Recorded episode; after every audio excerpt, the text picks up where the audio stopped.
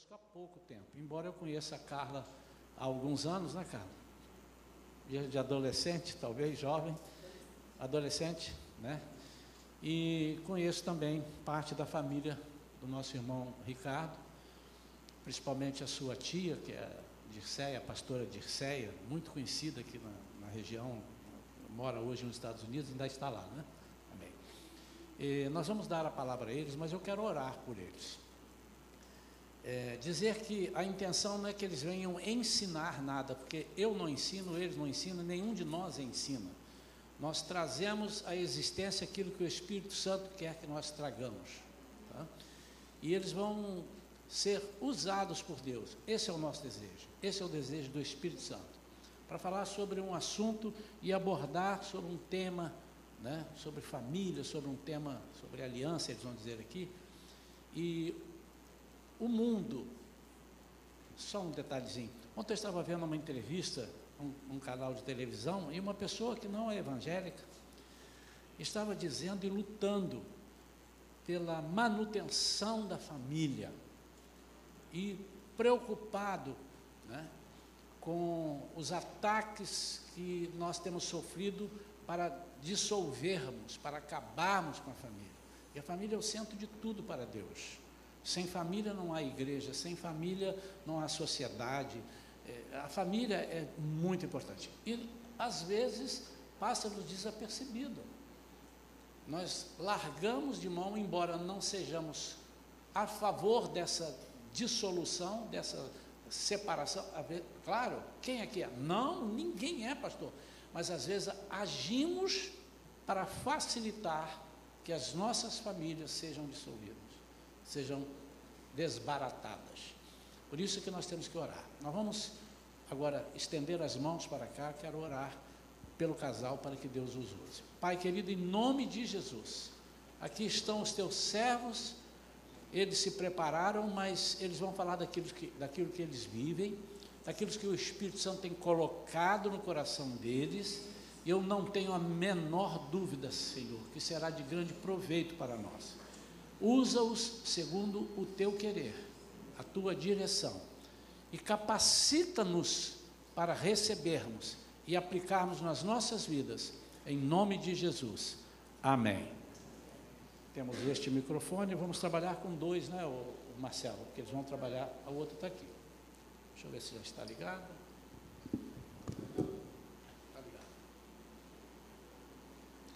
É melhor tirar o. Deixa assim, deixa assim para vocês usarem. Essas águas aqui são de vocês.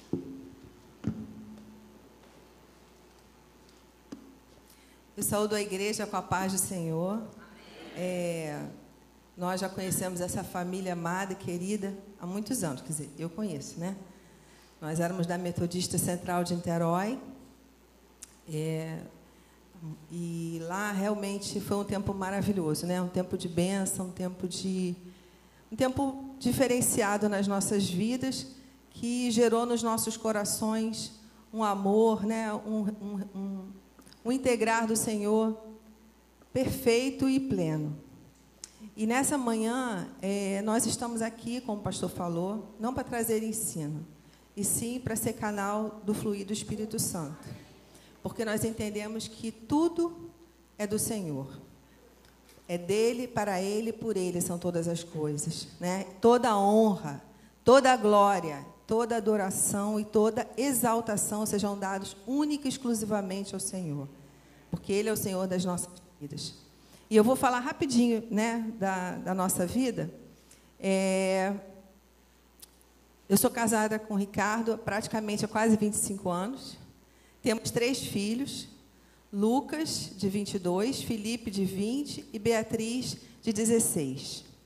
É, desde que nós nos casamos, nós temos colocado diante do Senhor a nossa família e buscado do Senhor direção para que possamos fazer diferença né, na, nossa, na nossa igreja, na nossa nação, na nossa cidade. E o Senhor nos chamou bem cedinho para trabalhar com casais né, através do curso chamado Casados para Sempre. Nós trabalhamos praticamente já há 18 anos, dando palestra para casais, dando curso, enfim. Mas hoje, né, nós não estamos aqui para falar para casais, nós estamos aqui para falar para a igreja. Sejam jovens, adolescentes, casados, solteiros, porque entendemos que o Senhor chama a todos para uma aliança e para um relacionamento com Ele. E eu tenho certeza que o Espírito Santo já está falando aos corações, através do louvor tremendo, porque realmente o Senhor é, direcionou ao irmão para escolher as músicas que nos levavam a essa entrega da nossa vida, da nossa casa, da nossa família, para que o Senhor realmente faça a vontade dele e que tenhamos uma aliança verdadeira com Ele. Amém? Então, que o Senhor possa realmente estar falando aos nossos corações. Estejamos com a nossa mente e o nosso coração aberto para que o Espírito Santo vai falar para nós nessa manhã. Amém? Amém, irmãos. A paz do Senhor.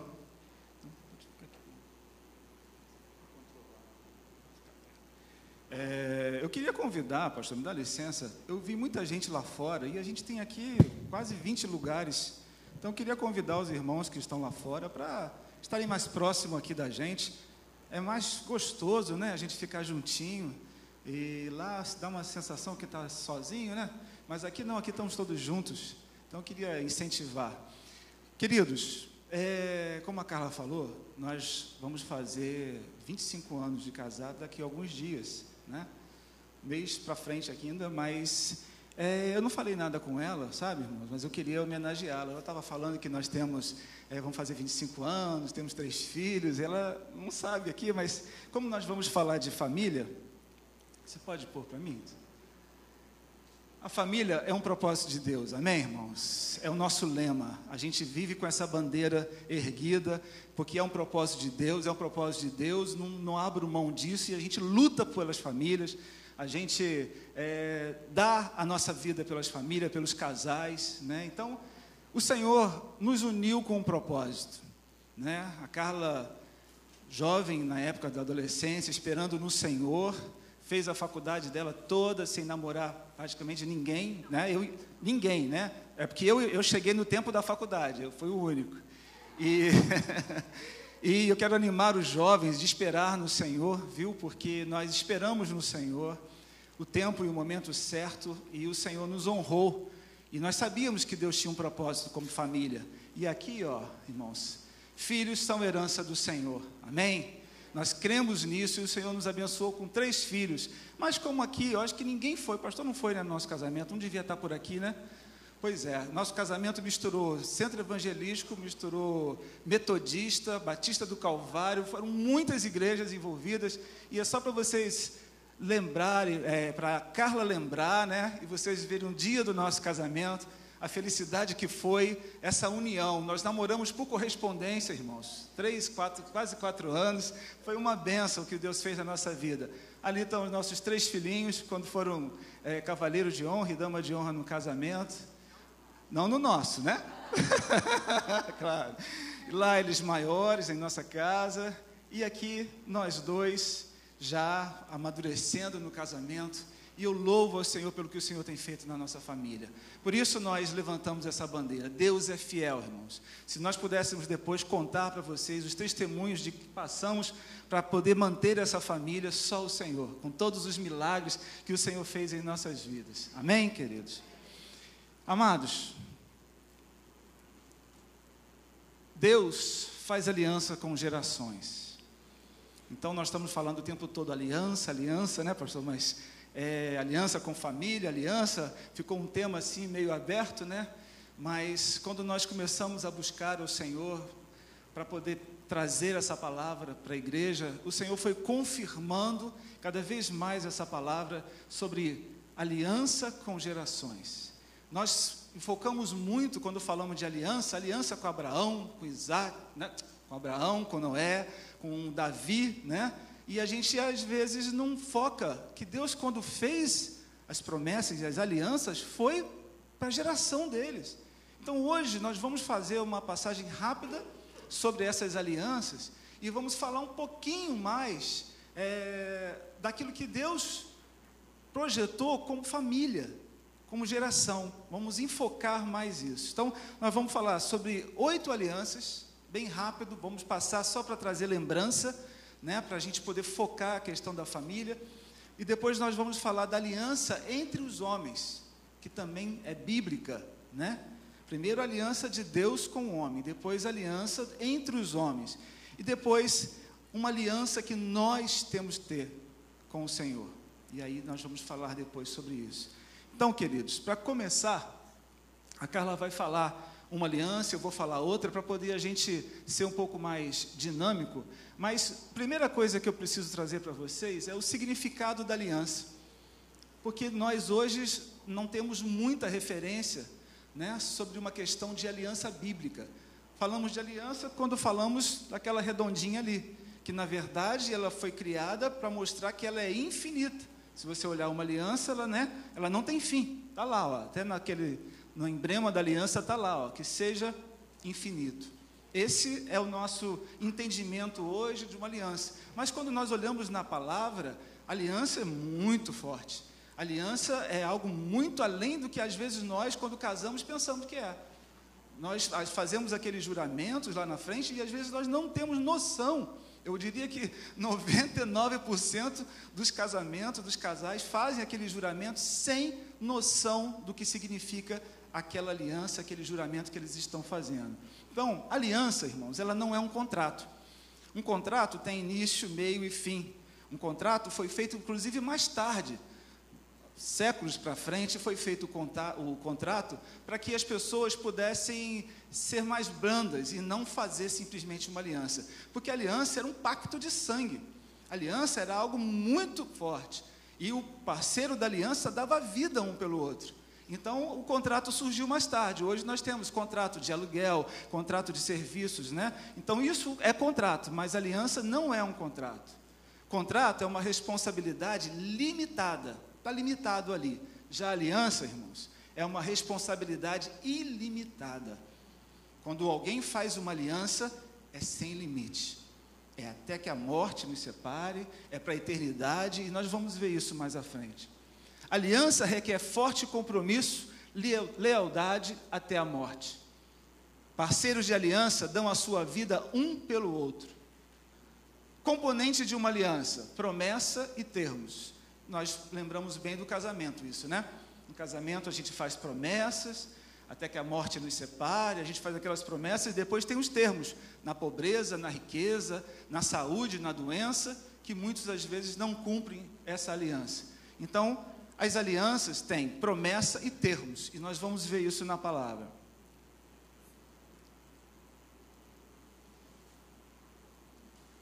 Aliança entre Deus e o homem. Salmos 111 diz assim: Olha como Davi profetizou nesse momento, olha como ele enxergou isso lá na frente. Davi, é, ele escreveu isso, irmãos, muitos antes do Senhor, muitos anos antes do Senhor Jesus vir à Terra, na é verdade. Ele fez, ele fez memoráveis as suas maravilhas. Benigno e misericordioso é o Senhor. Dá sustento aos que o temem. Lembrar-se-á sempre da sua aliança. Davi estava falando de algo que era para sempre, eterno. O Senhor nunca esquece da sua aliança manifesta ao seu povo o poder das suas obras, dando-lhe a herança das nações. As obras de suas mãos são verdade e justiça, fiéis todos os seus preceitos. Estáveis são eles para todo sempre, instituídos em fidelidade e retidão. Enviou ao seu povo a redenção.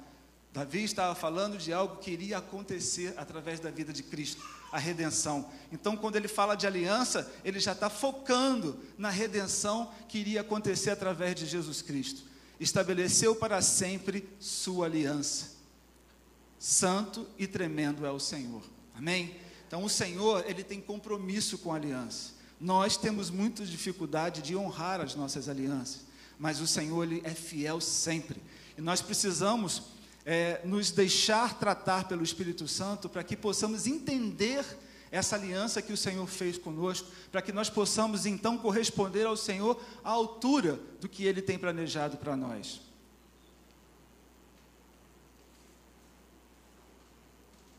aliança no Éden. Aí a Carla vai começar a falar da aliança no Éden e a gente vai passar pelas alianças bem breve.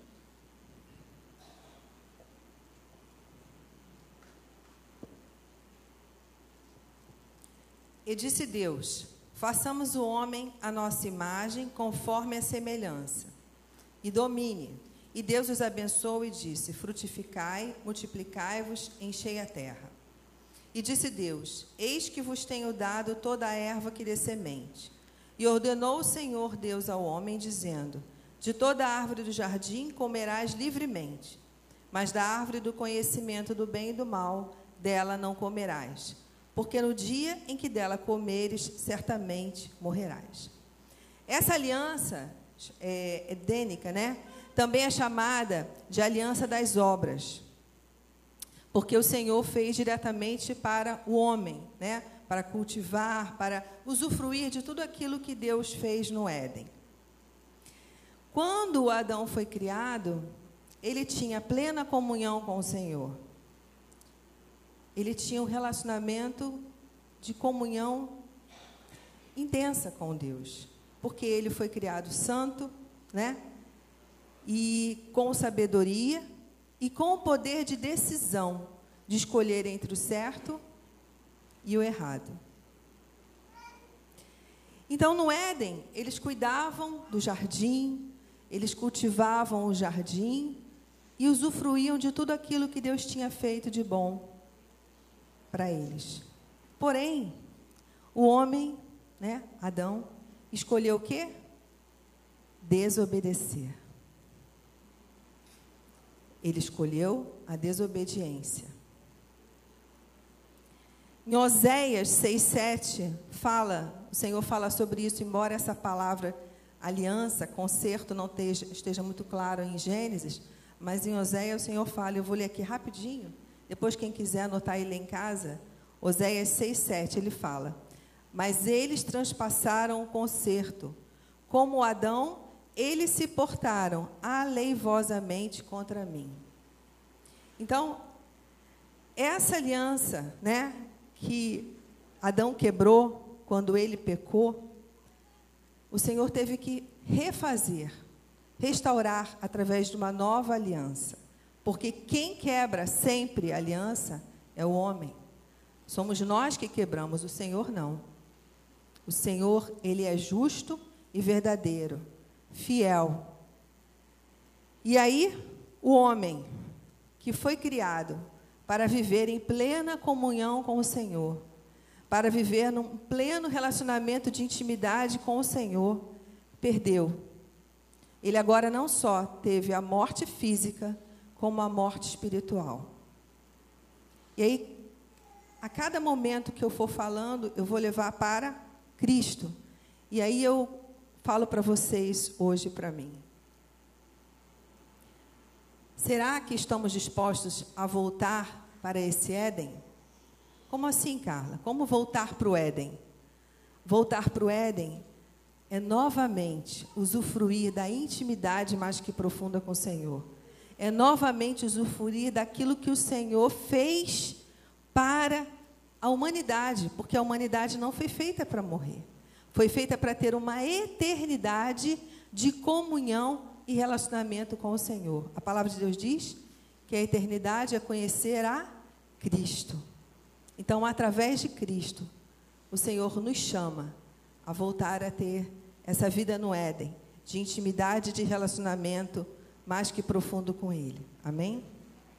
Amém. A próxima aliança, irmãos, é a aliança com Adão. Algumas pessoas confundem, mas espera aí, aliança no Éden não era aliança com Adão, né? Aliança no Éden é aquela que Deus deu tudo, né? Ele fez essa aliança. Ele disse para que nós pudéssemos usar tudo e não é, desobedecesse. Porém, com a queda, Adão pecou. Então, aliança com Adão começa no momento onde ele quebra, onde ele quebra a aliança com Deus. Há, a gente até sempre faz um desenhozinho que há uma rachadura entre Adão e Eva nesse momento, porque eles eram uma só carne, no momento que eles quebram, eles se separam, porque começa um contra o outro agora, eles não viam a nudez e passa a ver a nudez um do outro, né? E a, o pecado começa a trazer peso sobre ele, e aí Deus, nessa hora, traz uma nova aliança. Essa aliança, ela foi uma aliança, assim, bastante pesada. Na hora que Deus fala, Deus sobra para todo mundo, né? Sobra para o diabo, sobra para Adão, para Eva, para todo mundo. E sobra para nós. Porque nós pecamos juntamente com Adão. Nós caímos juntamente com Adão. Nós precisamos entender isso. Nós não somos melhores do que ninguém, nenhum ser humano é melhor. Todos, a Bíblia diz que todos pecaram e destituídos estão da glória de Deus. Ai de mim, ai de você, ai dos pastores, ai de quem for que não entender isso. Todos nós pecamos. Todos os reis da terra, todos os governadores, né? Todos esses que mandam pelo mundo afora, todos pecaram. E essa aliança incluiu todos nós. Adão, naquele momento, ele estava vivo, mas morto. A vida fluía nele, mas ele estava morto. Ele passou a ter a morte através disso aí. Essa aliança, ela, primeiro, traz uma coisa ruim, mas por outro lado, surge uma coisa boa nesse momento. Deus dá o primeiro sinal de uma redenção. Deus dá o primeiro sinal de que haveria um Salvador. Vamos ler? Gênesis 3, 14 e 16. Disse Deus à serpente: Porquanto fizeste isso, maldita serás mais que toda fera, e mais que todos os animais do campo, sobre o teu ventre andarás. Isso significava que a serpente não se rastejava, ela tinha patas e andava, mas o Senhor amaldiçoou e ela hoje se rasteja pelo chão. E porém inimizade entre ti e a mulher, e entre a tua semente e a semente entre a tua semente e a sua semente.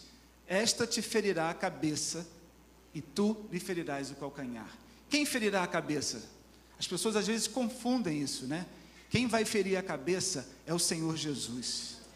E quem vai ferir o calcanhar é o diabo, a serpente. Mas o Senhor é vitorioso e foi vitorioso, amém, irmãos? Então, tudo isso que o Senhor, Deus falou na hora, é, foi para se cumprir e se cumpriu. E a mulher, Deus disse: Multiplicarei grandemente a tua dor, e a tua conceição, a tua sebe, com dor darás à luz a filhos, e o teu desejo será para o teu marido, e ele te dominará. Muitas coisas vêm atrás disso tudo aí que a gente está vendo na palavra. A gente viu que através do pecado, com essa maldição que o Senhor lançou sobre eles, o Senhor permitiu que da terra surgisse abrolhos, surgisse espinhos, e o homem passaria então a cultivar, agora não era só tomar conta, comer fruta, né? Maravilha, não. Agora ele teria que plantar, ele teria que comer daquilo que ele plantou. Então tudo ficou mais difícil para o homem a partir desse momento. E essa foi a aliança com Adão. Daí para frente, desse momento onde que o Senhor já disse que viria alguém que pisaria, né, Satanás, que venceria, e o Senhor fez cumprir. E nós vamos ver todas as histórias das outras alianças, como que Deus tenta todo o tempo fazer o que Carla falou do início aqui. Deus quer um relacionamento. Deus não está preocupado em castigar, irmãos. Nem hoje, nós, nem naquela época e nem hoje que vivemos no tempo da graça.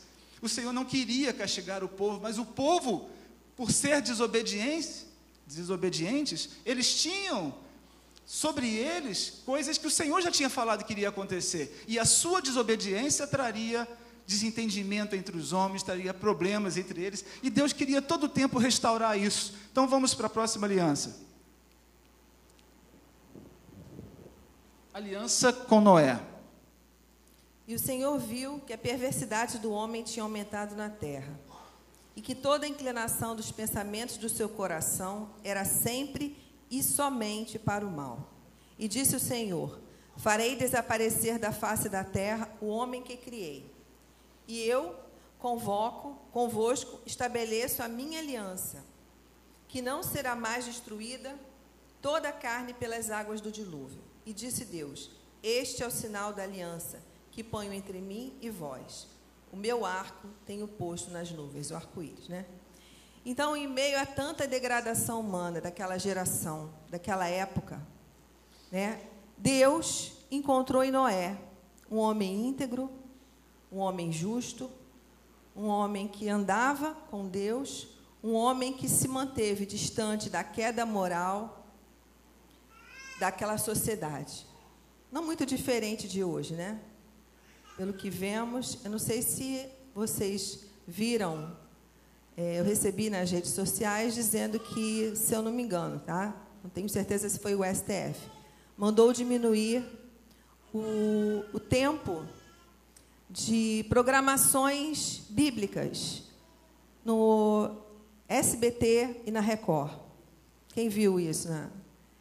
Agora você imagina, né? Como que pode diminuir, em vez de diminuírem aquilo que nós sabemos que vai trazer mal, eles diminuíram aquilo que nós sabemos que é o bem. Isso significa que cada dia mais nós vamos ver valores invertidos. Cada vez mais vamos ver uma sociedade corrompida e distante completamente dos princípios bíblicos. E, e, não tem como nós acharmos que isso é normal. O Noé, assim como Deus olhou para Noé e viu nele alguém que ainda se mantinha puro, né, se mantinha justo dentro dessa geração, o Senhor olha para nós. Como será que nós temos vivido? Será que o Senhor para nós e ainda vê alguém que tem se mantido distante da corrupção do mundo, eu não estou falando de corrupção financeira somente, estou falando de corrupção de princípios. Corrupção da palavra de Deus, do afastamento, da apostasia, que infelizmente hoje nós vemos na igreja visível, e é bíblico, porque a Bíblia já falava desse momento, né? E Deus ainda hoje está à procura de pessoas que, como Noé, não negociam princípios. Essa aliança que Deus fez com Noé é uma aliança de continuidade para nós ainda hoje. E nós temos o poder de decidir querer realmente aceitar ou não. E essa retidão de Noé não era essa retidão de Noé era fruto da graça de Deus na vida dele e por meio da fé que ele tinha em Jesus Cristo. Então não tem como nós vivermos distante dessa geração corrupta, não tem como nós vivermos os princípios do Senhor se não for por meio da graça e da fé em Cristo Jesus. Amém? A próxima aliança é a aliança com Abraão. Nós conhecemos bem né, a história de Abraão e Abraão foi escolhido pelo Senhor porque viu fé no coração dele. Desde o momento em que Abraão se voltava para Deus, reconhecia o Deus Criador, Deus começou a olhar para Abraão. Abraão recebeu a promessa que teria filhos, que iria possuir terra, né, a terra de Canaã. Mas chegou um momento que Abraão falou assim: as coisas não estão acontecendo. Meu Deus, me dá um sinal, né? A gente faz isso, né? Às vezes a gente está no vale e a gente fica, Senhor, é, dá um sinal, Senhor. Eu sei que eu não estou sozinho, mas eu estou precisando ver um sinal. E Abraão falou isso para Deus. E Deus falou para ele assim: Abraão, Toma uma novilha, uma cabra e um cordeiro, de três anos, rola e pombinho. Foi isso que o Senhor pediu. Mas o Senhor não pediu simplesmente um animal para ele colocar lá na frente dele, não. O Senhor queria um sacrifício. E naquela época, esse sacrifício era necessário derramar sangue, né, para poder sacrificar o animal. Então, todos esses animais, com, excesso, com exceto a rola e o pombinho, foram partidos ao meio, irmãos. Olha como é que era sério isso. Foi partido ao meio. Olha quanto sangue deve ter sido derramado. E aí o que, que eles faziam? Para fazer uma aliança, eles colocavam um pequeno altar, né, que eram as pedras, onde eles colocavam os animais. Isso era feito um e outro. A metade dos animais eram colocadas em um altarzinho desse, todas uma de frente para a outra. metade com metade. Isso foi o que Deus requereu de Abraão. E ele fez, irmãos. Ele fez esse sacrifício. Às vezes, nós queremos as bênçãos do Senhor, queremos receber do Senhor coisas, mas não queremos sacrifício. Eu sei que nós vivemos no tempo da graça, irmãos, mas o sacrifício é necessário. Ninguém vai ter uma vida de santidade sem sacrifício. Verdade ou não, irmãos? É fácil ser santo? É fácil abdicar das coisas do mundo? É fácil ser fiel à sua esposa até a morte? Não é fácil. E cumprir a aliança não é fácil. E às vezes requer sacrifício. E quando Moisés coloca, quando Abraão coloca esses animais, era necessário que as duas partes, se fosse entre homens, passassem pelo meio, de um lado e para o outro. E quando você passava pelo meio, você falava assim: se eu não cumprir a aliança, você faz comigo o que eu fiz com esse animal. Olha como era sério isso, irmãos. E quando Abraão coloca isso, o Senhor passou pelo meio, foi um grande labareda de fogo, passou ali e foi o sinal que o Senhor deu a Abraão. Você imagina nesse momento como a fé de Abraão encheu, né? Como o coração dele se alegrou, porque ele fez aquilo tudo, mas eu acho que ele mesmo ainda não sabia o que queria acontecer. E naquele momento, grande fogo passou ali no meio e o Senhor consumiu aqueles animais que estavam ali, aceitando aquela oferta, aceitando aquele sacrifício. E aí, irmãos, aquilo que o Senhor tinha prometido, quando mudou o nome de Abrão para Abraão, que significa pai de muitas nações, o Senhor prometeu para ele que ele seria o pai de muitas nações e que através dos filhos dele viria grande obra na família dele. O Senhor estava preocupado com a geração de Abraão. Nós falamos Deus de Abraão, de Isaac e de Jacó. Quem era Isaac? Filho. Quem era Jacó? Filho. Então o Senhor estava falando de gerações. E o Senhor, Ele continua olhando para a gente como famílias. Não pensa você que é sozinho na sua casa, que nenhum dos seus são cristãos, que, você, que o Senhor não está olhando para a sua geração, o Senhor está olhando sim. Você tem que crer nessa palavra, crer que o Senhor olha para gerações. Será que você tem filhos distantes do Senhor? Creia, irmãos, creia, porque é assim que o Senhor quer. O Senhor quer tratar com famílias. Ele não coloca uma pessoa isolada, sozinha, ele pode trazer a primeira pessoa, mas o Senhor tem firmeza, o Senhor tem aliança com famílias. A exemplo disso, a avó da Carla, muito católica, lá no interior do estado do Rio de Janeiro, Valão do Barro, mais de 90 anos, todo mundo orando por ela, católica até debaixo d'água, religiosa demais, e não queria nem ouvir falar de Jesus. Mas a oração do justo pode muito em seus efeitos. Essa mulher passou mal, ficou doente, teve que ser hospitalizada e foi colocada do lado dela alguém para tomar conta dela, uma serva do Senhor. E essa mulher, nos últimos momentos da vida dessa senhora, falava de Jesus. E ali ela se converteu, mandou que tirasse todos os crucifixos de dentro de casa. Ela já estava no hospital, mas ela queria que jogasse tudo fora, porque de fato ela tinha se convertido. É aliança com famílias, irmãos. Não é só famílias para frente, mas família para trás. Se você tem pai e mãe que não estão no Senhor, creia, coloque fé sobre isso. Coloque um sacrifício diante de Deus. Peça ao Senhor: Senhor, eu vou orar, eu vou jejuar para que o Senhor me dê essas pessoas. E aí, queridos, olha o que acontece. Gênesis 15, 14 a 18. Naquele mesmo dia fez o Senhor uma aliança com Abraão. Glória a Deus por isso, dizendo: tua descendência tenho dado esta terra, desde o rio do Egito até o Eufrates. Eu cortei um pouquinho para poder o texto dali. E estabelecerei a minha aliança entre mim e ti. E o que? A tua descendência. Depois de ti, em suas gerações, por aliança perpétua, para te ser a ti por Deus e a tua descendência depois de ti.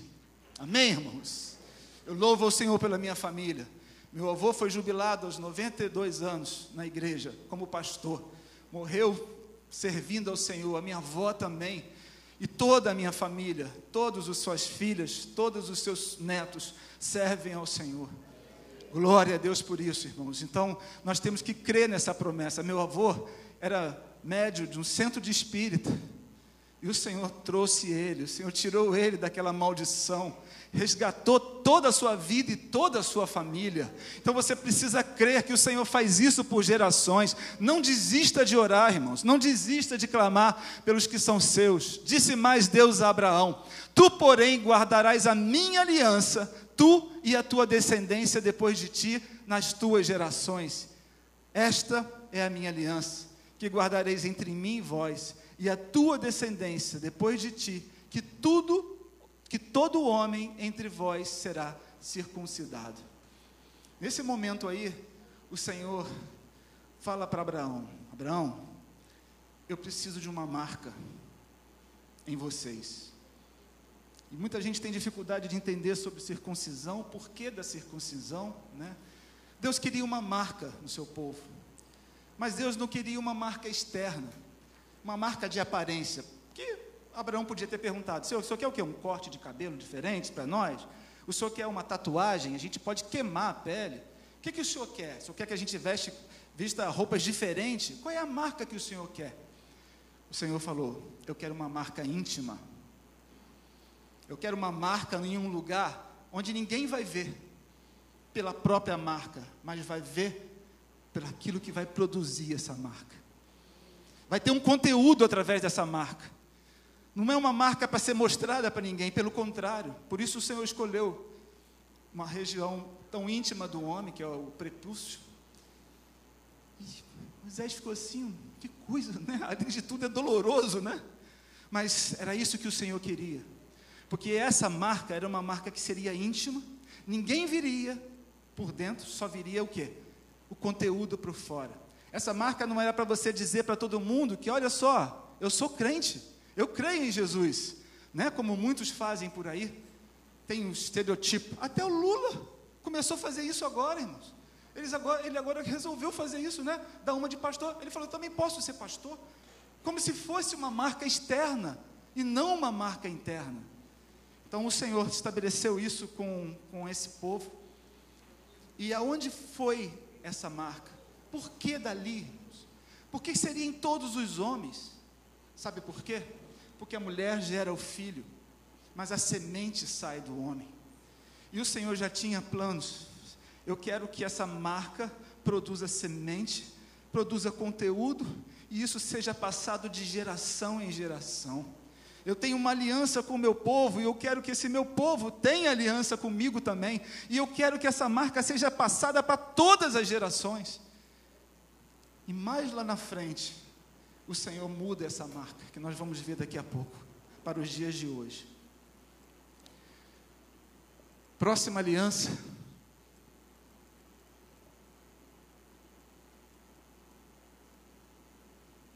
Aliança com Moisés. Agora, pois, se diligentemente ouvires a minha voz e guardares a minha aliança, então sereis a minha propriedade peculiar dentre todos os povos, porque toda a terra é minha.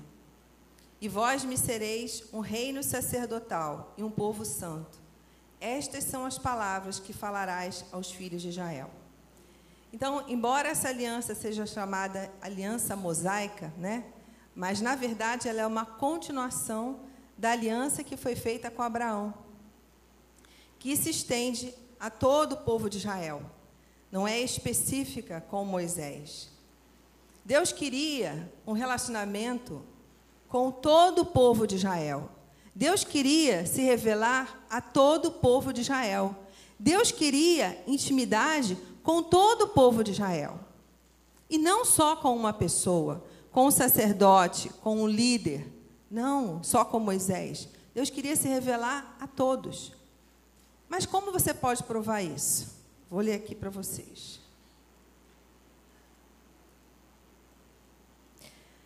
O povo, Deus chama o povo para se relacionar com Ele, mas o povo não quis. Êxodo 20, 19 diz: E disseram a Moisés: Fala tu conosco e ouviremos, e não fale Deus conosco, para que não morramos.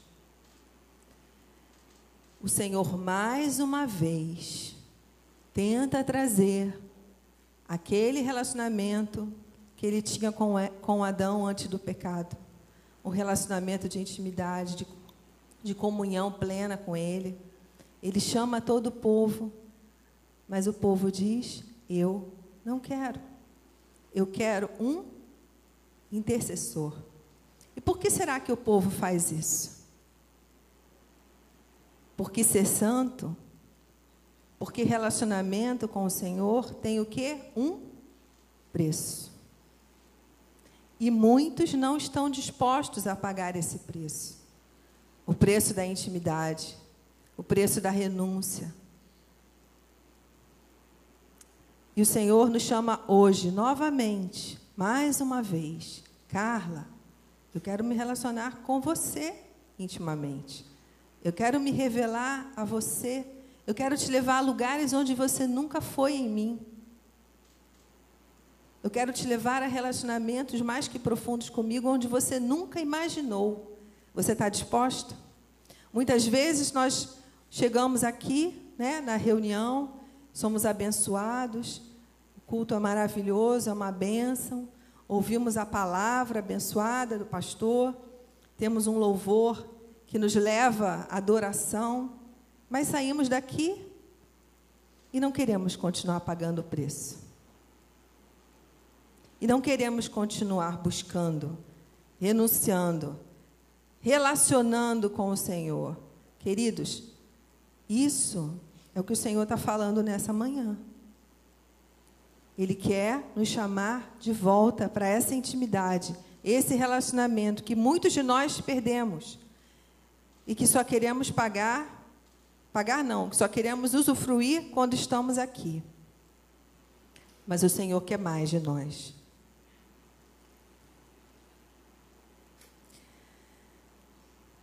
Mas agora, por meio do nosso Senhor Jesus Cristo, Salvador, né? Nós somos o quê? Novamente constituídos reis e sacerdotes. Olha só, Deus chama todo o povo a ser rei e sacerdote, e o povo diz: "Não, eu não quero não. Deixa que Moisés faça esse papel, eu não quero, eu não quero". Mas através de Cristo, hoje nós temos essa, esse privilégio de voltarmos a ser reis e sacerdotes. Eu quero ler 1 Pedro 2,9. Mas vós sois a geração eleita, o sacerdócio real, a nação santa, o povo de propriedade exclusiva de Deus, a fim de proclamar as virtudes daquele que vos chamou das trevas para a sua maravilhosa luz. E aí? Qual tem sido qual será a nossa resposta nessa manhã? Aceitar o convite do Senhor de ser rei e sacerdote com Ele? Proclamar as suas virtudes de verdade? Ou continuarmos deixando que outros façam por nós e nos levem a Deus? Amém. A próxima aliança é a aliança com a Palestina. Muitas das vezes nem tem muita noção do que estava acontecendo nesse momento, porque Deus teria feito aliança com a Palestina. Né? É, nesse momento, o povo de Israel estava entrando na terra prometida.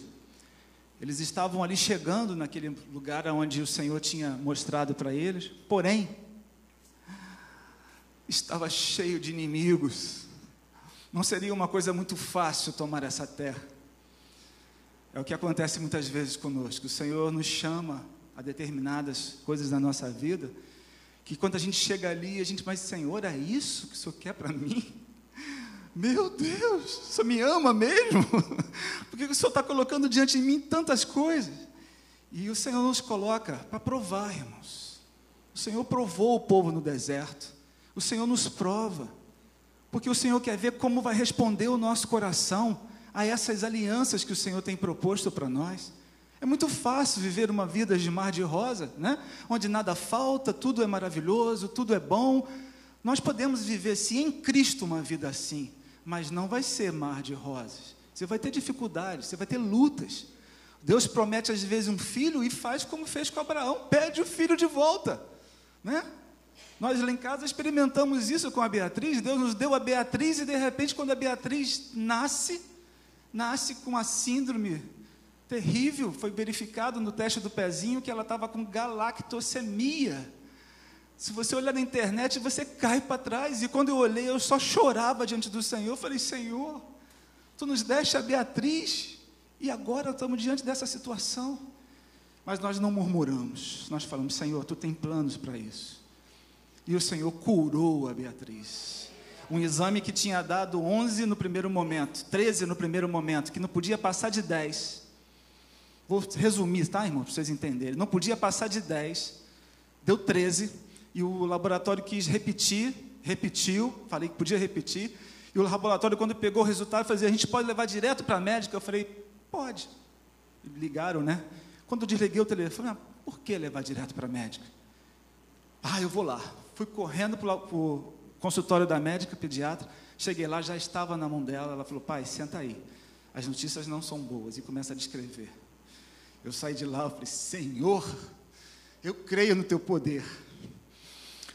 Ela falou: daqui a um mês você repete o exame. Eu falei assim: eu não vou repetir o exame daqui a um mês nenhum. Eu vou repetir agora. Fui lá no laboratório e falei assim: eu quero repetir o exame. Foi marcado para o sábado. Foi marcado para o sábado, uma semana. Irmãos, naquele momento a igreja amanheceu lá em casa, os irmãos na varanda, cantando e glorificando ao Senhor. A igreja estava conosco e nós fomos lá. Os pastores entraram na hora lá do exame. Os outros irmãos ficaram do lado de fora o exame foi repetido. Sabe para quanto veio o resultado, irmãos? Eu e a Carla nos ajoelhamos e falamos: Senhor, se é a tua vontade, ela vai ser cumprida. Seja o que for, Senhor se ela vai morrer daqui a cinco anos, se ela não vai poder amamentar, se ela não vai poder, se ela vai ser cega, que é o que acontece com as crianças, elas ficam cegas. Se isso tudo vai acontecer, o Senhor é Deus. E quando nós abrimos, não para nossa surpresa, porque nós já confiávamos no Senhor, deu um. Não podia passar de dez e deu um, irmãos. O Senhor mostrou que Ele cura, que Ele faz, mas às vezes Ele prova e muitas vezes nós estamos passando por prova e nós não percebemos que é uma prova que o Senhor está permitindo. Porque o Senhor ele tem uma aliança, mas Ele nos prova como está seu coração, como que você responde diante disso. E isso aconteceu com o povo. O povo da Palestina estava ali, diante daquelas cidades, né, daqueles governos todos ao redor, todo mundo fortemente armado, e eles simples, não tinham armas direito, não tinham nada. E eles começaram a perguntar ao Senhor: Senhor, nos dá, Senhor, uma informação sobre isso, nos dá um sinal, nos mostra o que vai acontecer conosco, Senhor. E aí, mais uma vez, o Senhor faz uma aliança com esse povo o Senhor diz para eles que eles vão sim herdar a terra, que eles não tenham medo, porque eles vão vencer, que o Senhor estaria com ele. Só que o Senhor, quando faz essa aliança, irmãos, ele é uma aliança que eles nem tinham como imaginar o que, que o Senhor estava falando. Nós vamos ver no texto que o Senhor já estava falando de uma aliança eterna, uma aliança que viria o Senhor Jesus, uma aliança que fala do milênio, uma aliança que fala da eternidade, e eles entenderam aquilo como no dias dele. Mas nós hoje, quando vemos, quando, quando lemos essa aliança, nós entendemos que realmente era uma aliança com a Palestina, mas conosco, porque nós né, fomos colocados pela, pela natureza de Cristo, nós fomos enxertados nele. E nós somos o povo de Deus. O Senhor ali falava para o povo dele e fazia uma aliança para gerações deles. Tanto é que isso tudo se cumpriu. Quem hoje domina aquela área? Né? Nós sabemos que um filho de Abraão foi para um lado e o outro foi para o outro. E nós hoje vemos a Palestina toda ocupada por aquilo que o Senhor falou. É o povo de Deus. Só que nós agora, essa palavra se é, vem para nós, ela se aplica a nós, porque nós somos chamados para ser povo. Então nós não podemos olhar essa palavra como sendo uma palavra direta só para eles. É indireta para eles e direta para toda a humanidade. Amém, irmãos? Olha o que o Senhor fala nesta palavra. Todos os mandamentos que hoje vos ordeno guardareis para os cumprir, para que vivais e vos multipliqueis e entreis e possuís. e te lembrarás de todo o caminho pelo qual o Senhor teu Deus te guiou no deserto, para te humilhar, para te provar, para saber o que estava no teu coração, se guardarias os seus mandamentos ou não. E guarda os mandamentos do Senhor teu Deus, para andares nos seus caminhos e para o temeres. Guarda-te que não te esqueça do Senhor teu Deus, deixando de guardar os seus mandamentos, juízos e os seus estatutos que hoje te ordeno. Será, porém, que se de qualquer modo te esqueceres do Senhor teu Deus, e se ouvires outros deuses, e se os servires, e te inclinares perante eles, hoje eu testifico contra vós que certamente perecereis. É assim até o dia de hoje? Esse Deus que tem ciúme do povo dele, tem ciúme de você ainda hoje. O Senhor falou isso para aquele povo, mas ele fala isso para você hoje. Qual é o outro Deus que você está colocando no seu relacionamento entre você e Ele? Será que você está deixando de servir ao Senhor porque você está colocando deuses no meio? Nós precisamos vigiar, eu preciso vigiar. Nós temos uma tendência a somatizar tudo, a envolver tudo, e a gente vai absorvendo tudo. Irmãos, para começar pela televisão, a televisão vem colocando coisas ao longo de décadas. Ou vocês não pararam para avaliar, para pensar sobre isso? As novelas na Globo, antigamente, não tinha sequer um relacionamento sexual. E começaram a ter. E começaram a ter homem com mulher, de forma escandalosa, que a gente tinha vergonha de ver, ou de passar ali para ver. E mais tarde, como se não bastasse isso, começou a colocar o beijo gay, beijo de homem com homem, beijo com mulher com mulher, e hoje pode tudo. Hoje não temos condição de nem sequer parar para ver, nem jornal a gente pode ver, porque está né, tá tudo virado de cabeça para baixo. Então, meus queridos, isso se aplica para hoje, para nós. O Senhor estava falando com o povo dele, mas o Senhor fala conosco hoje. Eu quero santidade, eu quero separação, eu não quero que você seja dividido, que você divida o meu espaço com um outro espaço para outras coisas. Eu quero que você seja exclusivo meu. O Senhor tem ciúmes. Quando eu ouço essa música, né? Tem ciúmes de mim, né? É tremendo, porque eu, eu lembro disso aqui, o Senhor falando com o povo. O Senhor falando o quanto Ele os amava, mas se eles não obedecessem, o castigo viria sobre eles. Eles precisavam se colocar. Então, o Senhor, nessa palavra de Deuteronômio, Deuteronômio significa segunda lei. É o último dos quintos livros do Pentateuco, né? Escrito por Moisés. Ali, Deus revela a felicidade que acompanharia uma vida de obediência através das alianças. Deus queria que o povo ouvisse a voz de Deus, que observasse e andasse nos caminhos do Senhor, e não se desviasse de nenhuma das suas palavras. Estou falando aqui texto por texto, tá, irmãos? Porque não dá tempo é, 20, Deuteronômio 28, 1, 28, 9, 28, 14, 28, 3. Uma vida tranquila e abençoada. Famílias abundantes, 28, versículo 4. Bom êxito nos trabalhos manuais. Olha só como que Deus fala sobre tudo para eles. Honra entre as nações vizinhas, 28, 1. Vitória nas guerras compromisso de Deus era muito extenso com aquilo que ele estava fazendo, por isso essa aliança é tão importante. Dessa aliança surge a aliança com Davi, né, e depois a nova aliança. Então, tem mais um texto que eu quero ler para os irmãos. E será que sobrevindo-te estas coisas, a bênção ou a maldição que coloco diante de ti, e te recordares delas entre todas as nações, para onde te lançar o Senhor teu Deus, e te converteres ao Senhor teu Deus, e deres ouvido à sua voz, conforme tudo que tenho ordenado hoje. Tu e teus filhos, irmãos, tu e teus filhos, com todo o teu coração e com toda a tua alma. E o Senhor teu Deus circundará o teu coração Irmãos, isso aí era uma época de circuncisão no homem. E o Senhor ali já fala para ele, ó, e o Senhor teu Deus circuncidará o teu coração. Eu acredito que Abraão já tinha um coração circuncidado. Não era só fisicamente, Abraão viveu no tempo do passado da lei, mas com coração já no futuro, na nova aliança. Assim como Paulo vivia na época de Jesus, né?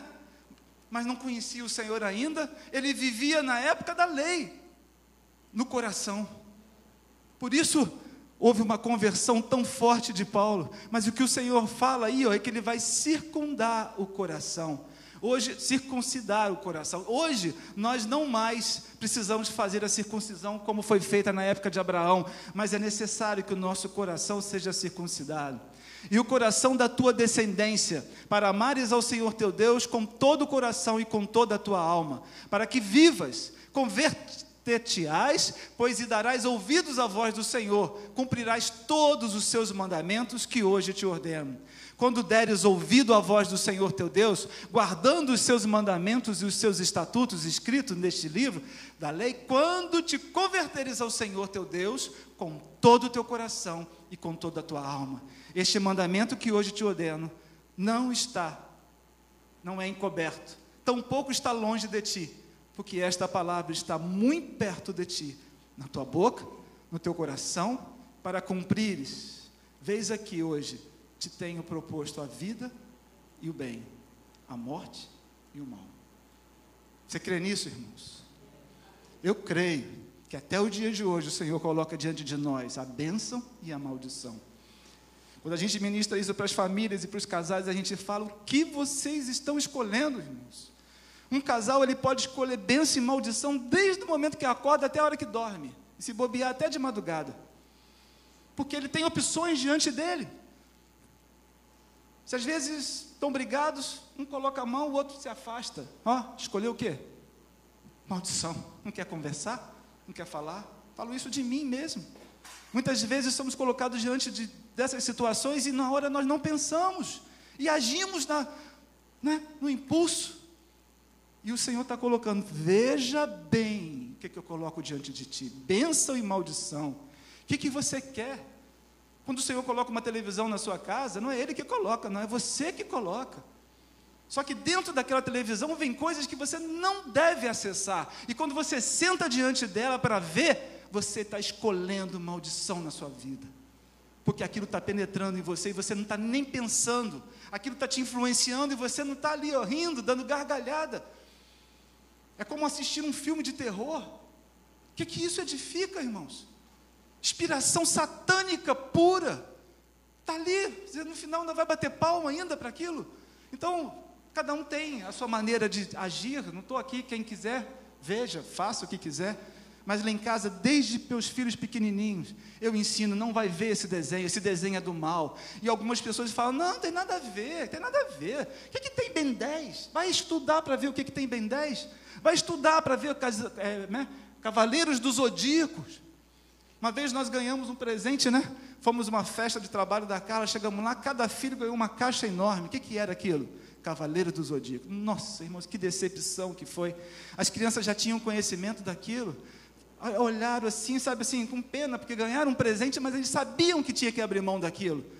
E eu falei, filhos, vocês já sabem que nós não vamos poder ficar com isso. E eu não dei para outras crianças, não, nós queimamos, porque eu não quero amaldiçoar ninguém.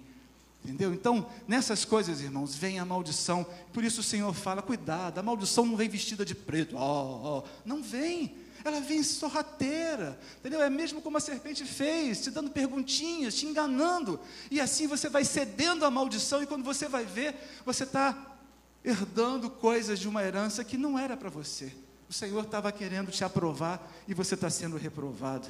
Então, queridos. para terminar sobre a aliança com a Palestina, porque ela é muito importante para nós. Porque te ordeno hoje que, amar, que ames ao Senhor teu Deus, que andes nos seus caminhos e que guardes os seus mandamentos e os seus estatutos e os seus juízos, para que vivas e te multipliques e o Senhor teu Deus te abençoe na terra da qual entras a possuir. Porém, se o teu coração se desviar, porém, se o teu coração se desviar e não quiseres dar ouvidos e fores seduzido para te inclinares a outros deuses e os servires, então eu vos declaro hoje que certamente perecereis. Não prolongareis os dias na terra a que vivais, passando o Jordão, para que entrando nela o possuais. Os céus e a terra tomo hoje por testemunho contra vós, que tenho proposto a vida e a morte, a bênção e a maldição. Escolhe, pois, a vida para que vivas, tu e a tua casa amando ao Senhor teu Deus, dando ouvidos à sua voz e chegando-te a Ele, pois Ele é a tua vida e o prolongamento dos teus dias, para que fiques na terra que o Senhor jurou a teus pais, a Abraão, Isaac e Jacó. O Senhor faz promessas com todas as gerações, e essa promessa do Senhor se estende até nós nos dias de hoje. É claro que glórias ao Senhor, nós vamos ter daqui a pouco uma nova aliança e vamos falar sobre ela, mas tudo isso que o Senhor falou lá, todo esse compromisso que ele queria do povo dele, é a nossa referência hoje. O próprio Jesus fazia menção, o próprio Paulo fazia menção o tempo todo que nós precisaríamos dar ouvido, que desde aquela época a circuncisão do coração já estava sendo predita, que ela aconteceria, e ela de fato aconteceu. Próxima aliança com Davi. Quando teus dias forem completos e vieres a dormir com teus pais, então farei levantar de ti um de ti um dentre a tua descendência, o qual sairá das tuas entranhas e estabelecerei o teu reino. Este edificará uma casa em meu nome e confirmarei o trono do seu reino para sempre. E eu lhe serei por pai, e ele me será por filho. E se vier a transgredir, castigá-lo-ei com vara de homens, com açoite de filhos de homens. Mas a minha benignidade não se apartará dele. Porém, a tua casa e o teu reino serão firmados para sempre diante de ti. Teu trono será firme para sempre. Esse concerto de Deus com Davi, ele nos leva a quem? A Jesus.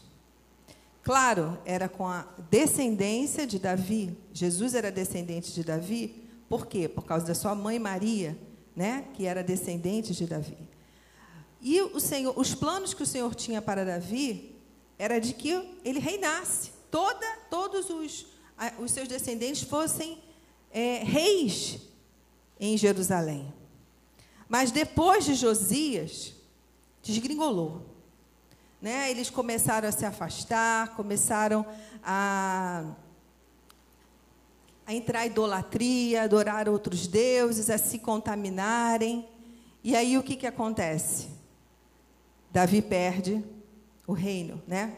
A sua descendência. Porém, quando o Senhor fala aqui, o Senhor não, não mente. O Senhor não é homem para que minta. E essa aliança que Deus fez com Davi, ela está relacionada principalmente a Jesus, que seria aquele que seria o rei o quê? Eterno. Governaria eternamente. Deixa eu botar aqui. E esse reino de Jesus, quais seriam os súditos deste reino? Os súditos de Davi eram o povo de Israel, mas agora os súditos de Jesus, é a igreja.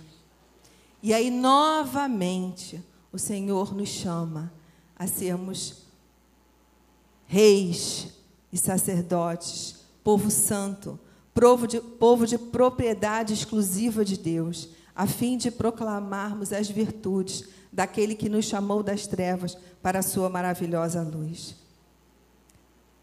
Esse, essa aliança com Davi ela ainda vigora até hoje, através de Cristo.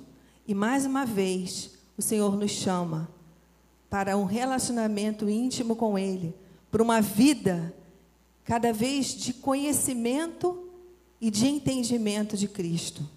Eu queria que os irmãos lessem também, desculpa, é, anotassem quem quiser, 1 Pedro 2,5 eu já li, é, Atos 17, 24 e depois Atos 7, 47. Por quê? Naquela época, na época de Davi, embora Deus, ele não pode ser contido em um espaço, porque ele é o dono dos céus e da terra, mas porque o povo não quis se relacionar com ele, era o sumo sacerdote que tinha acesso a Deus. Hoje, o Senhor, através do Espírito Santo, habita em nós. Nós somos a casa de Deus, o templo do Espírito Santo. Então, quando nós nos reunimos, a casa de Deus está aqui. Essa é a casa de Deus, porque nós estamos aqui reunidos. E esse é o convite que o Senhor nos faz cada dia mais, né? A nós não, porque já somos todos casa de Deus, porque o Espírito Santo já habita em nós. Mas aqueles que ainda não conhecem o Senhor, de se tornarem também habitação do Deus vivo, do Deus eterno. Quem quiser depois ler, eu, eu vou não vou ler para poder não me estender, porque ainda falta um pouco e já são 11h20, 11h28. É, quem quiser anotar, 1 Pedro 2, 5, Atos 17, 24 e Atos 7, 47, 49.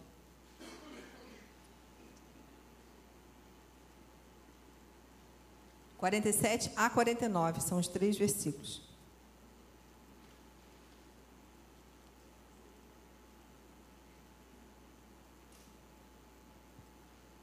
A nova aliança, irmãos. Nova aliança. Deixa eu começar por aqui. A nova aliança, irmãos, é uma promessa que Deus fez com a humanidade que perdoaria o pecado e restauraria a comunhão com aqueles que o coração estivesse voltados para Ele. O Senhor, Ele já sabia que o homem teria muita dificuldade em obedecê-lo. E Ele, lá no início, quando Adão pecou, o Senhor usou a pele de um cordeiro para que pudesse tapar, né? as partes íntimas de Adão e Eva, porque eles já estavam ali nu, nu, nus, né? envergonhados diante de tudo que estava acontecendo, e o Senhor cobriu eles. E foi necessário para que eles fossem cobertos o sacrifício de um animal. Um animal foi morto, Cordeiro Santo de Deus. A Bíblia diz que o Cordeiro Santo de Deus existe desde a fundação do mundo, irmãos. Olha, irmãos, isso é tremendo. A palavra diz que o Cordeiro de Deus existe desde a fundação do mundo. E quando o Senhor usou esse animal, o Senhor falou assim: vai ser assim, vai ser agora. E por isso ele fala que o Senhor iria pisar a serpente. E por isso o Senhor traz a nova aliança, que é aquele que se levantou para morrer por nós na cruz. Jesus é o mediador da nova aliança. Sua morte na cruz é a base da promessa. A nova aliança foi predita por Moisés, por Jeremias, por Ezequiel e muitos outros livros. A lei exigia sacrifício diário, na é verdade. Era necessário que matasse um animal para que pudesse ter perdão dos pecados. Muitos não entendem isso. Jesus morreu no lugar de muitos animais que teriam que ser mortos para nós, que nós tivéssemos perdão dos pecados. Você imagina hoje a humanidade como está agora, né? Mundo lotado. Se cada um de nós tivéssemos que matar animais para fazer sacrifício, não teria mais animais, né? Teria acabado. Se sem isso já quase não tem mais, imagina. Mas, como o Senhor sabia que deveria, viria um que morreria e que seria de uma vez por todas, e que nunca mais ninguém precisaria sacrificar animal algum, quando você vê algum animal sacrificado na rua, nunca será para o Deus vivo.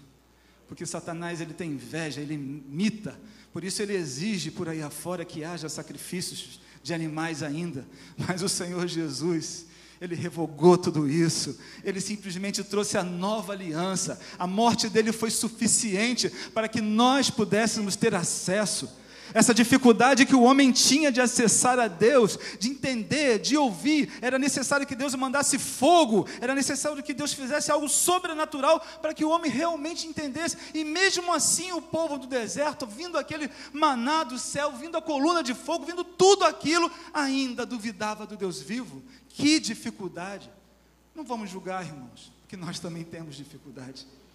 Mas o que vale nós hoje, a diferença é que o Senhor nos capacitou. Ele disse que circundaria o nosso coração. E uma vez um coração circuncidado, ele tem condição de obedecer ao Senhor. O Senhor Jesus é aquele que deu exemplo e disse: Vocês farão mais ainda do que eu faço. Você crê nisso?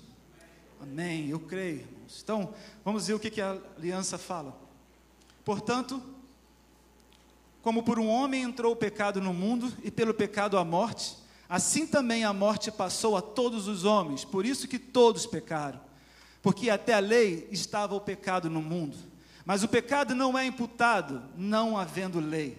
No entanto, a morte reinou desde Adão até Moisés. Moisés, porque é aquele tempo de Moisés, né? Palestina, tudo. Até sobre aqueles que não tinham pecado, a semelhança da transgressão de Adão, o qual é a figura daquele que havia de vir. Assim está também escrito. O primeiro homem, Adão, foi feito em alma vivente, mas o último Adão em espírito vivificante. Glória a Deus. Mas não é primeiro o espiritual senão o natural, depois o espiritual. O primeiro homem da terra é terreno, segundo o homem, o Senhor é do céu. Qual o terreno, tais são também os terrestres, que somos nós. E qual os celestiais, também os celestiais, que também somos nós, irmãos. Amém? Nós fomos assentados com Cristo nas regiões celestiais. Então nós não temos mais essa natureza adâmica reinando e governando. Ela é morta dentro de nós. Amém, irmãos? O Espírito Santo te vivificou. Ele fala ali que ele vivificou. Ele trouxe vida de nós, a nós. Quando nós nos batizamos, nós morremos para o mundo e ressuscitamos com Cristo. Nós precisamos entender isso. Isso precisa estar claro na nossa vida, na nossa vida dos nossos filhos, que nós estamos vivificados por Cristo. Nós não mais vivemos na nossa carne, no domínio dela. Nós pecamos, mas não somos dominados pelo pecado. Nós temos condição de nos arrependermos, temos acesso, o véu se rasgou de cima a baixo. Antes os homens não entravam no Santo dos Santos, hoje nós estamos dentro do Santo dos Santos. Glória a Deus por isso. E assim, como trouxemos a imagem do terreno, assim traremos também a imagem do celestial. Quem trará, irmãos? Nós traremos a imagem do celestial. Você tem esse compromisso de ter a imagem de Cristo refletida em você. É necessário isso para que você tenha condição de alcançar essa aliança que o Senhor fez por nós.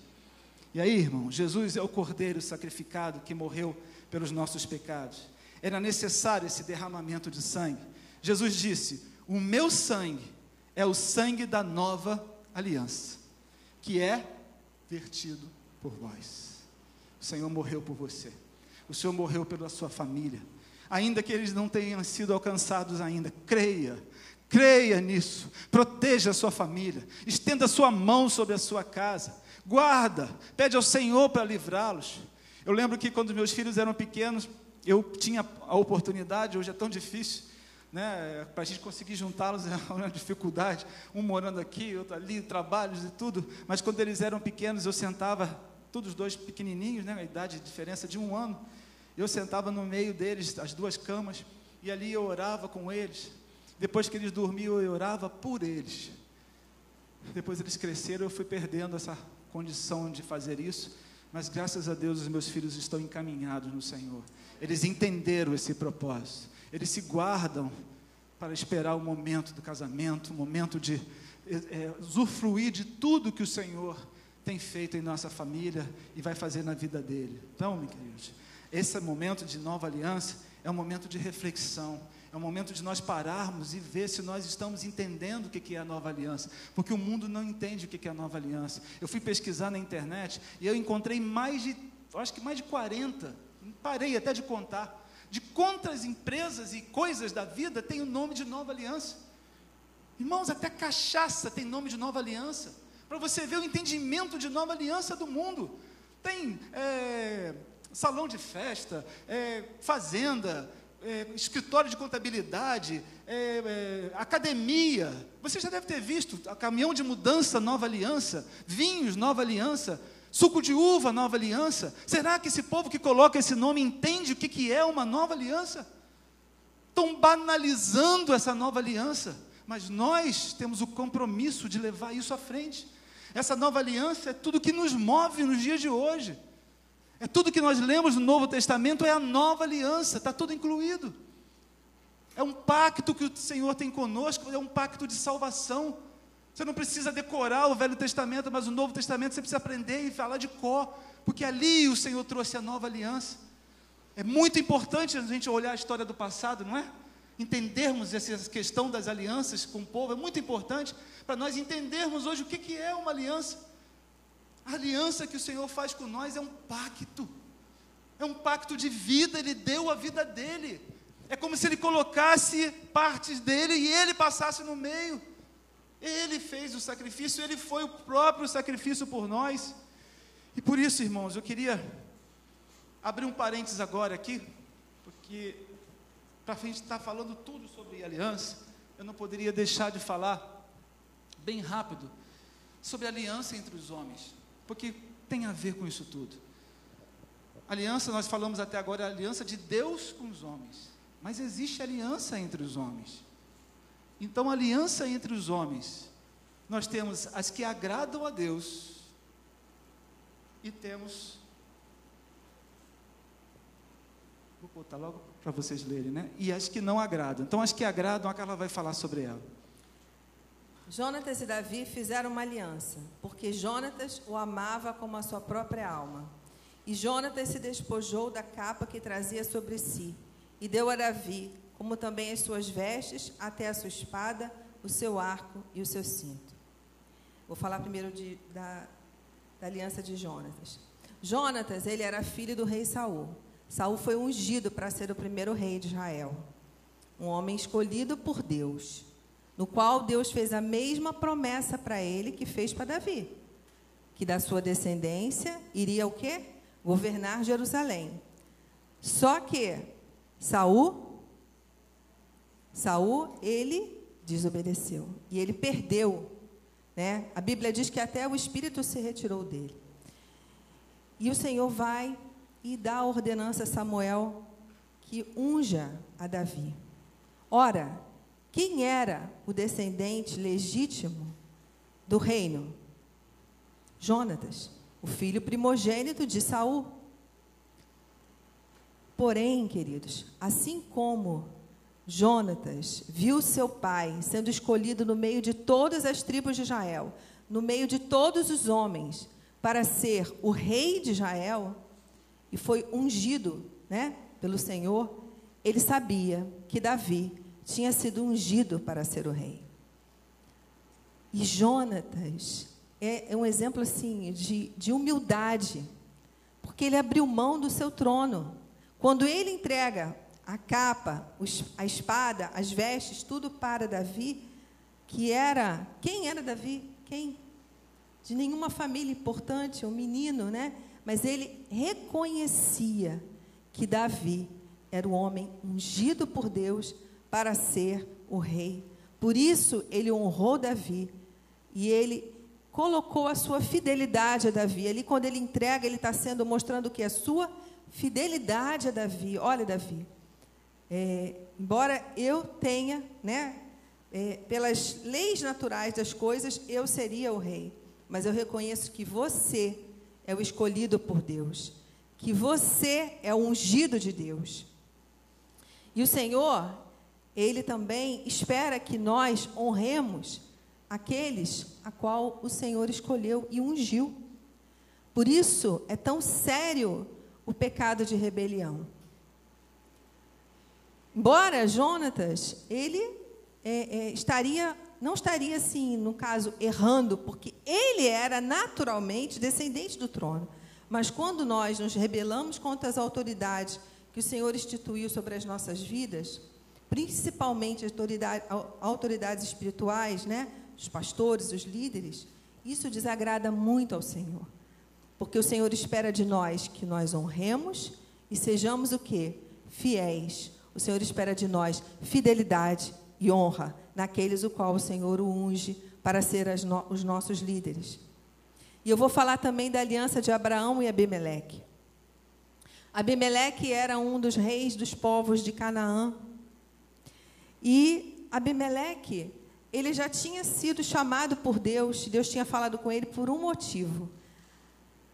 Abraão Diz que Sara era sua irmã, embora ele não estivesse mentindo, porque Sara era sua irmã por parte de pai. Porém, Abimeleque se encantou com Sara, né? Todo, todo mundo aqui já conhece a história, e queria tomá-la por esposa, e Deus vai e mostra para Abimeleque: ó, ela não é Ela é esposa de Abraão. Então, a partir dali, Abimeleque começa a ver o cuidado de Deus com Abraão. E ele começa a observar o quê? Que Deus era com ele em tudo. Tem até um versículo que fala sobre isso.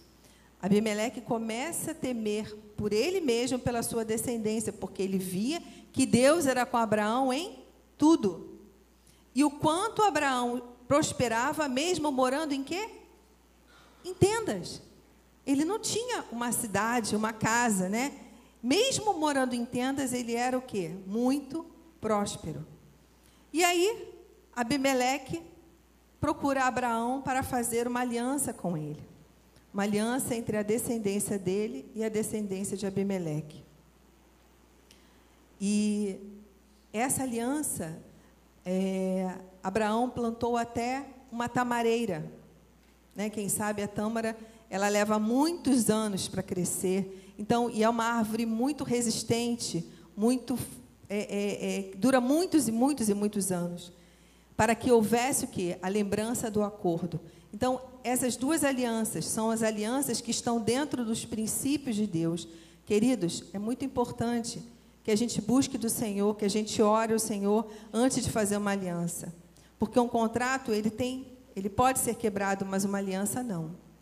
Principalmente a aliança de casamento. Né? Os jovens aqui que estão solteiros, orem ao Senhor, busquem ao Senhor, para que você faça alianças dentro dos princípios da palavra de Deus que aí o Senhor, com certeza, vai te abençoar e vai se alegrar com a sua decisão.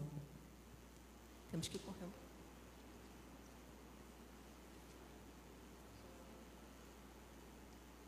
Alianças que não agradam a Deus.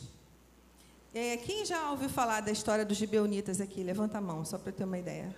Então são poucos. Então eu vou contar para vocês rapidinho. Embora os gibeonitas eles não fossem povo de Deus, mas Deus espera que nós honremos as alianças que fizemos. E às vezes temos que dar a nossa própria vida por essas alianças. E vocês vão entender. Em Josué 9:3. Então os homens de Israel tomaram da provisão deles e não pediram conselho ao Senhor.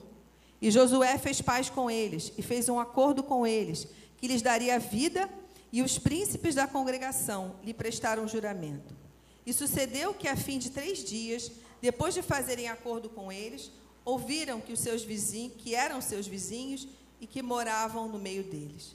Então, Josué 9, né, é, fala sobre isso. Qual é a história? Antes da nação entrar na terra prometida, Deus tinha falado para eles o quê? Que eles destruíssem todos os moradores de Canaã. Meu Deus, mas por que isso? Por que matar todo mundo? Porque era necessário, o Senhor deu essa ordem, porque era necessário para salvaguardar o povo de Israel da contaminação da idolatria, das atitudes, dos atos errados e errôneos que o povo de Canaã, que os, os povos né, em Canaã praticavam. Por isso, assim que Josué venceu Jericó e Ai, os gibeonitas, espertamente, ficaram com medo do povo de Israel. Porque eles viram, quem não conhece a história de Jericó, né, depois vocês vão ler, não vou me estender aqui, mas assim, as muralhas de Jericó caíram sobrenaturalmente, de uma maneira sobrenatural. E os povos ali da terra de Canaã começaram a ficar com muito medo. E os gibeonitas, o que, que eles fizeram? Enviaram alguns homens até o povo de Israel, né? até o arraial de Israel, temendo que Josué e o povo de Israel fizessem o mesmo com eles, os destruíssem. E eles fingiram e enganaram todo o povo de Israel, dizendo que eles eram nômades, que eles não eram dali da terra de Canaã, que eles eram de longe, de, muito distante, e proporam o povo de Israel a fazer o que com eles? Uma aliança. Pois bem, o povo, o, o Josué, junto com os anciãos, fizeram aliança. Só que eles fizeram sem consultar a Deus. Todas as vezes que nós fazemos algo, alguma aliança, sem consultar a Deus, com certeza, se estiver dentro de, dentro, estiver fora dos princípios do Senhor, será catastrófica. Então nós precisamos entender que nós precisamos buscar direção do Senhor para tudo, não só para as alianças, para tudo que fizemos na nossa vida, principalmente com relação a, a coisas que serão para sempre, né? E aí, os israelitas não consultaram a Deus e fizeram. Depois ficaram sabendo que tinham sido enganados e que esses gibeonitas eram o quê? Cananeus.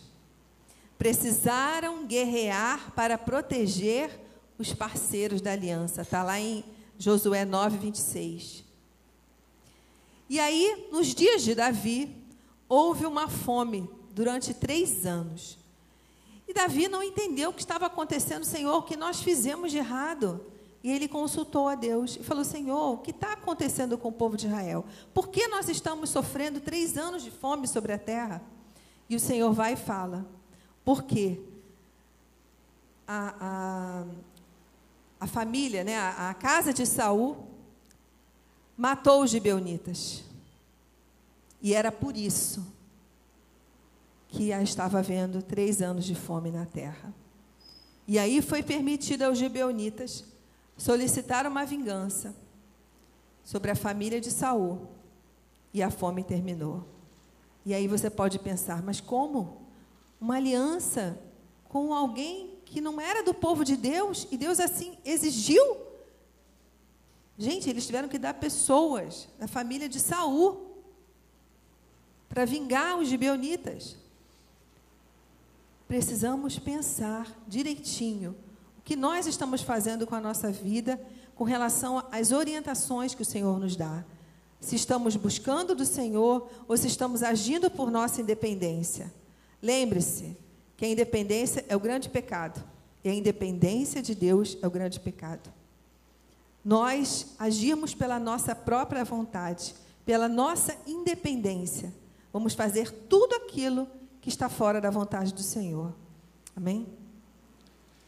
Muitas vezes, para os jovens aí, alguém pode se fingir de bonitinho, de bonzinho e de crente. Né? E aí engana. Você faz uma aliança com ele ou com ela e depois você vai ver que não era nada daquilo. Cuidado, porque o Senhor vai fazer com que você honre essa aliança. Amém? Então, fala sobre o jugo desigual a palavra, muita gente já conhece, então são alianças que não, não agradam ao Senhor. E agora, queridos, a gente também não pode deixar de falar, e eu vou correr com isso aqui, vou só ler para vocês. Aliança entre os homens também tem aliança de quê? Casamento, né?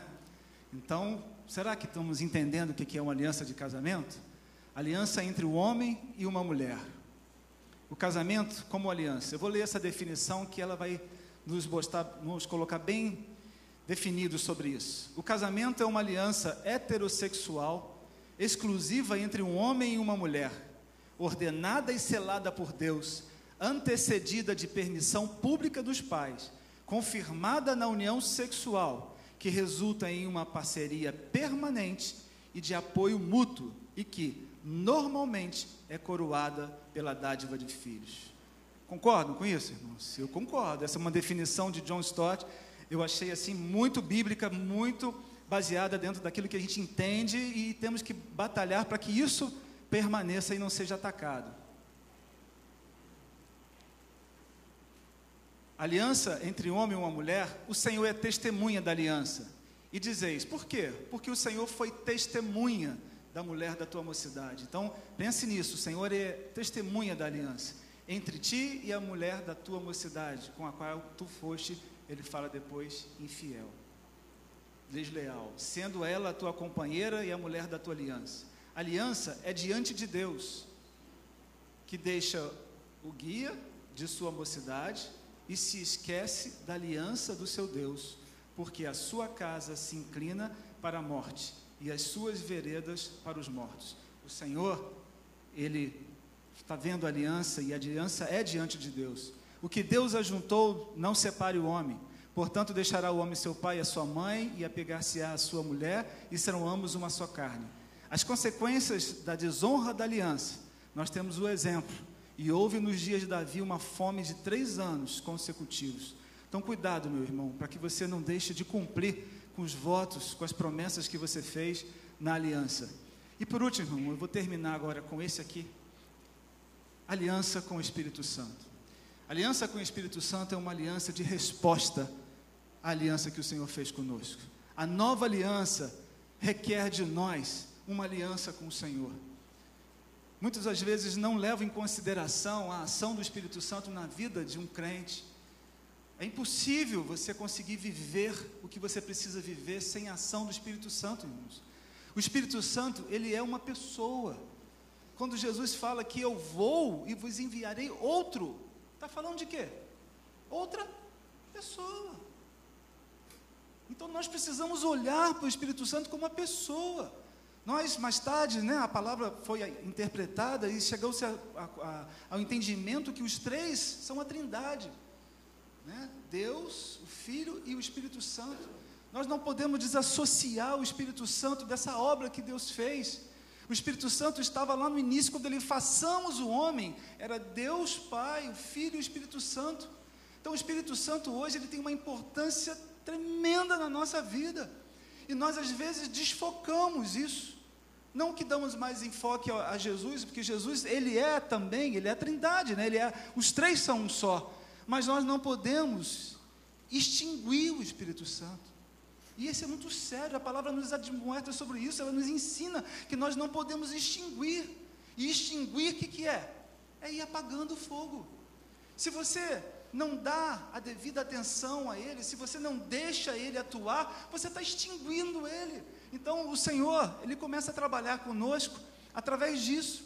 E eu rogarei ao Pai, e Ele vos dará outro consolador. Jesus era um consolador, mas agora Ele diz: Vou dar outro consolador, a fim de que esteja para sempre convosco. Jesus foi e deixou o Espírito para sempre conosco. É claro que a presença de Jesus está hoje presente aqui. Verdade? Você crê nisso? Eu creio. Mas quem habita dentro de nós é Jesus através do Espírito Santo. Nós precisamos entender isso. Porque senão nós colocamos Jesus como uma pessoa distante e esquecemos que o Espírito Santo é íntimo. Ele está dentro de nós. Ele tem uma ação sobrenatural na nossa vida. Se não fosse isso, nós não conseguiríamos vencer o pecado, irmãos. Se não fosse isso, essa nova aliança ficaria um pouco vaga. Porque Jesus morreu por nós, mas como que a gente vai lidar com isso? Jesus falou assim: olha, não se preocupe, eu não vou embora. Mas eu vou, eu vou embora, mas eu vou deixar o Espírito Santo no meio de vocês. E aí, ó, o Espírito Santo da verdade, que o mundo não pode receber, porque não vê, nem o conhece, mas vós conheceis, porque ele habita convosco e estará em vós. Glória a Deus. O Espírito Santo ele habita em nós. Acaso sabeis, acaso não sabeis que o vosso corpo é santuário do Espírito Santo? Lembra que o Carla falou sobre a casa? Santuário é o que? Casa, templo. O seu corpo é templo do Espírito Santo, que está em vós, o qual tendes da parte de Deus. Ele não está isolado, ele foi enviado pelo Jesus e ele foi enviado por Deus para estar dentro de nós. O Espírito Santo nos consola, e eu rogarei ao Pai e vos dará outro consolador. É um consolo, é uma ajuda direta, constante na nossa vida. O Espírito Santo nos cela. Também vós, tendo nele crido, fostes o quê? Selados com o Espírito Santo da promessa. Habitarei com eles e entre eles andarei. Isso é tremendo.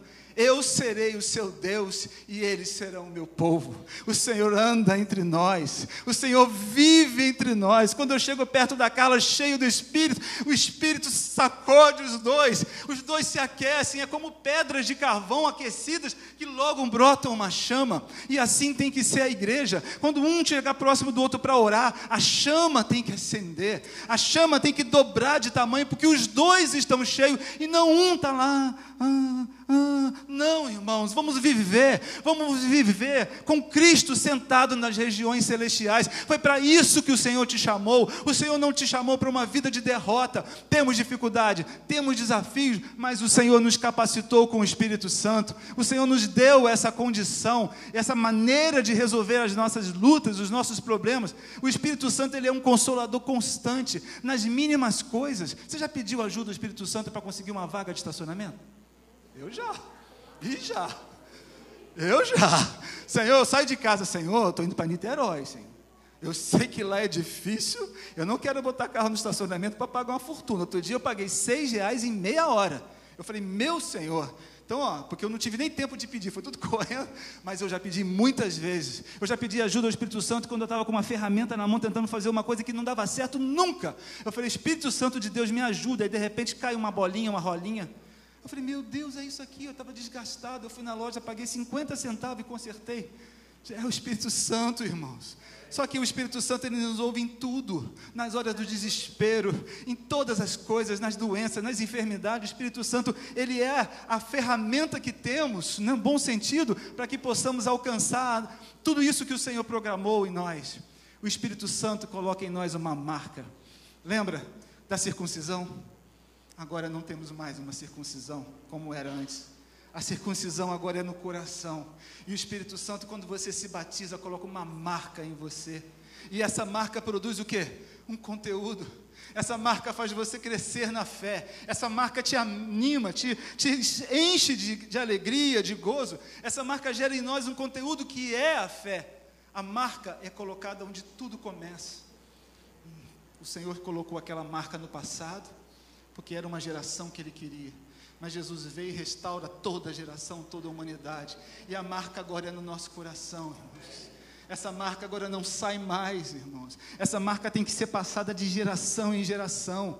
Nós precisamos levar essa marca para os nossos filhos. Nós precisamos mostrar ao mundo a nossa marca, não pelo que nós vestimos, pela maneira de falar, Pai do Senhor. Não essa marca é o nosso testemunho de vida. Essa marca é aquilo que nós cremos, é o poder de Deus na nossa vida. O Senhor tem algo para fazer para nós. Essa marca é para que tudo seja trabalhado no início, na semente, no coração.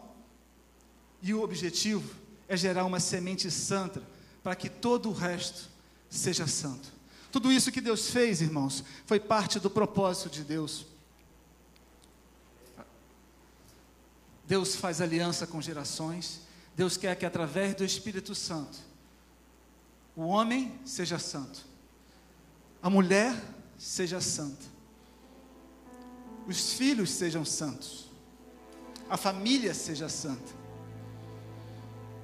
a igreja seja santa. É tudo que o Senhor quer, irmãos, tudo. É tudo que o Senhor quer, é isso. E tudo que Ele faz é por amor. Romanos 8, 28 diz: Todas as coisas cooperam para o bem daqueles que amam a Deus, daqueles que são chamados segundo o seu propósito. Deus tinha um propósito lá no início. Lá no início, Deus queria isso com Adão e não conseguiu. Deus foi tentando, tentando, tentando, tentando, mas em Jesus Deus conseguiu. Eu faço parte desse propósito, irmãos. A minha vida é do Senhor, a sua vida é do Senhor. Você faz parte desse propósito. Todas as coisas cooperam para o bem daqueles que amam a Deus, daqueles que são chamados segundo o seu propósito. Por conta os que de antemão conheceu, também o predestinou para serem conforme a imagem do seu filho, a fim de que ele seja o primogênito entre muitos irmãos. Você é irmão de Jesus Cristo. Jesus Cristo é o seu irmão primogênito.